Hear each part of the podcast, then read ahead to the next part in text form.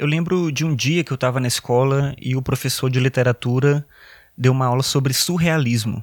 Ele estava falando sobre as vanguardas europeias e aquele dia especificamente era aula sobre surrealismo.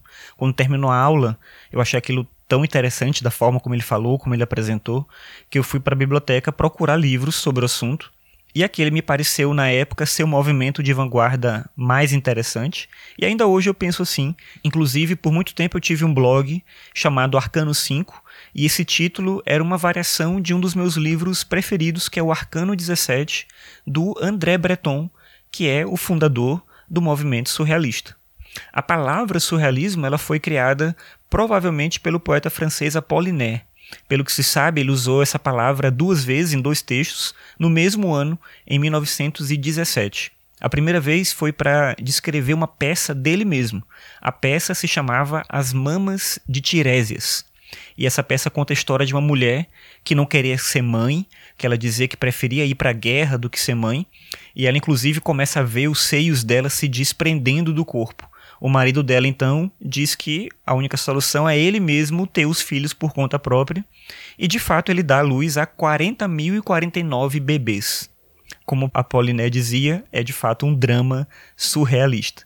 A outra vez que o Apollinaire usou essa palavra, ainda no mesmo ano, foi um texto que ele fez para fazer uma crítica de um espetáculo de dança mas não de qualquer companhia, e sim do famoso balé russo de Diaghilev.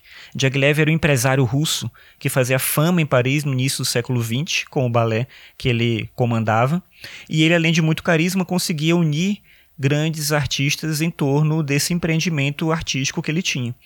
Ele conseguiu, por exemplo, ter junto dele o grande dançarino e coreógrafo Nijinsky, e também tinha colaboração de outros grandes artistas da época, como o músico Stravinsky, e um pintor que não era tão famoso ainda na época, que era o Picasso. O balé de 1917, sobre o qual o Apollinaire escreveu, se chamava Desfile, e ele não era tão absurdo quanto a peça que eu mencionei antes, do Pauliné, mas vale dizer que ele contava com um texto do Jean Cocteau e uma música de um compositor conhecido como precursor do minimalismo e da inclusão de sons de objetos do cotidiano em suas composições. Eu não sei como é que pronuncia exatamente o nome dele, mas escreve Eric Satie. O sobrenome é S-A-T-I-E.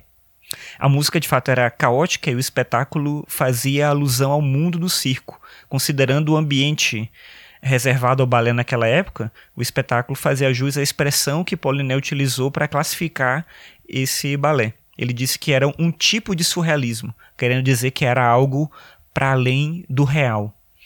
O Apollinaire morreu no ano seguinte, em 1918, vítima da gripe espanhola, mas um jovem escritor que teve a oportunidade de conhecê-lo acabou resgatando esse termo o termo surrealismo, no caso, para um movimento de vanguarda que ele estava criando. O escritor, obviamente, era o André Breton, e o movimento se efetivou com a publicação do Manifesto Surrealista em 1924. O André Breton estava interessado nas pesquisas da psicanálise sobre o inconsciente e sobre a possibilidade de uma arte que fugisse dessa ideia de que a gente tem sempre o controle a partir da razão.